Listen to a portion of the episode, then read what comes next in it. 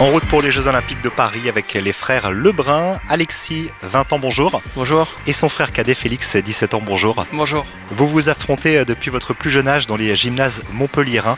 Euh, Le ping-pong, c'est une vraie histoire de famille? Oui, oui, c'est clair, c'est une vraie histoire de famille parce que notre oncle faisait partie des, des meilleurs joueurs français. Il a été numéro 14e mondial.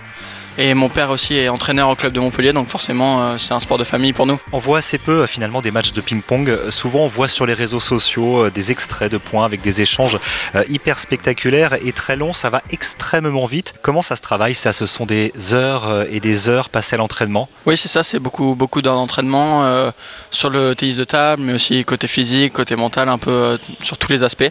tous les points sont pas comme ce qu'on voit sur les réseaux sociaux. C'est un sport qui va très vite. Il n'y a pas énormément d'échanges tout le temps. C'est très technique et on a besoin de beaucoup, beaucoup d'entraînement pour maîtriser et pouvoir euh, faire de temps en temps des beaux points. Vous êtes jeune, le ping-pong, c'est votre métier aujourd'hui ou il y a encore euh, le lycée, les études? Pour ma part, j'ai encore le lycée, euh, je fais à 50% le CNED, donc l'étude à distance, on peut dire, et à 50% au lycée. Mais bon, j'y vais de moins en moins, donc ça commence à être compliqué, mais j'essaye de, de tenir un rythme. C'est ça, bah, pour ma part, c'est quand même mon métier, mais je garde euh, un petit peu des études à côté. Donc là, je suis en train de finir mon diplôme pour être entraîneur. Aux Jeux Olympiques, si j'ai bien cherché, il y a eu au total deux médailles françaises.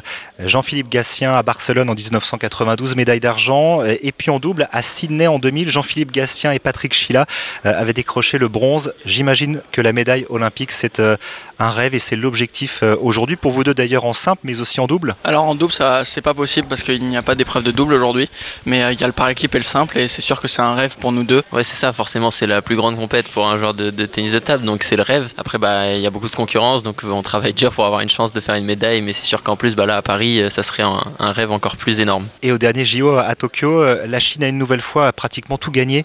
Euh, Il n'y a que le double mixte euh, qui a été remporté par euh, les Japonais. Comment on lutte contre l'hégémonie euh, asiatique? On, on va là-bas aussi s'entraîner pour voir comment, comment ils travaillent? Euh, bah, nous, on n'y est pas allé, enfin, pour ma part, en tout cas, j'y suis pas allé. On essaye plutôt de cultiver notre différence pour essayer de les battre, parce qu'en les recopiant, c'est pas facile de les battre, donc nous, on essaye plutôt de prendre le contre-pied de ça et d'essayer de cultiver notre différence pour essayer de les embêter au maximum. En dehors de l'entraînement et de la compétition, ça vous arrive de jouer euh, au ping-pong, euh, comme tout le monde si j'ose dire, euh, avec des amis, en famille, où personne ne veut jouer contre vous? Non, ça peut arriver, ça peut faire des parties assez marrantes, mais la plupart du temps, c'est de l'entraînement. Ouais, c'est ça, on garde toujours un peu ce côté joueur, donc euh, ça peut arriver en vacances de, de faire des petits matchs où on se, met des- on se met en difficulté, on joue de la mauvaise main, ou on joue avec une raquette euh, bah, beaucoup moins performante pour euh, essayer d'équilibrer un peu les choses. Et ouais, on prend toujours du plaisir à la table, mais la majorité du temps, c'est l'entraînement. Et j'ai lu, Félix, en parlant de main, que vous teniez votre raquette un peu différemment.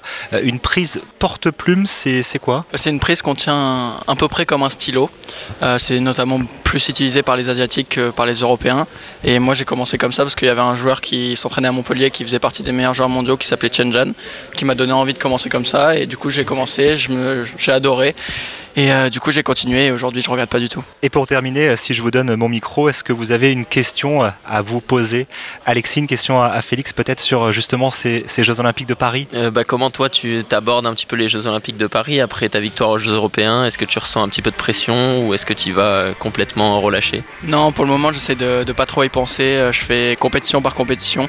On s'entraîne beaucoup, mais euh, il y a énormément de compétitions avant les Jeux Olympiques, donc euh, je me focalise pas trop sur les Jeux Olympiques, même si je sais que ça va être un événement hyper important et que je vais essayer d'arriver là-bas le plus près possible. En route pour euh, les Jeux Olympiques de Paris avec Alexis et Félix Lebrun qui espèrent bien aller chercher la médaille. Merci beaucoup. Merci à vous. En route pour les Jeux.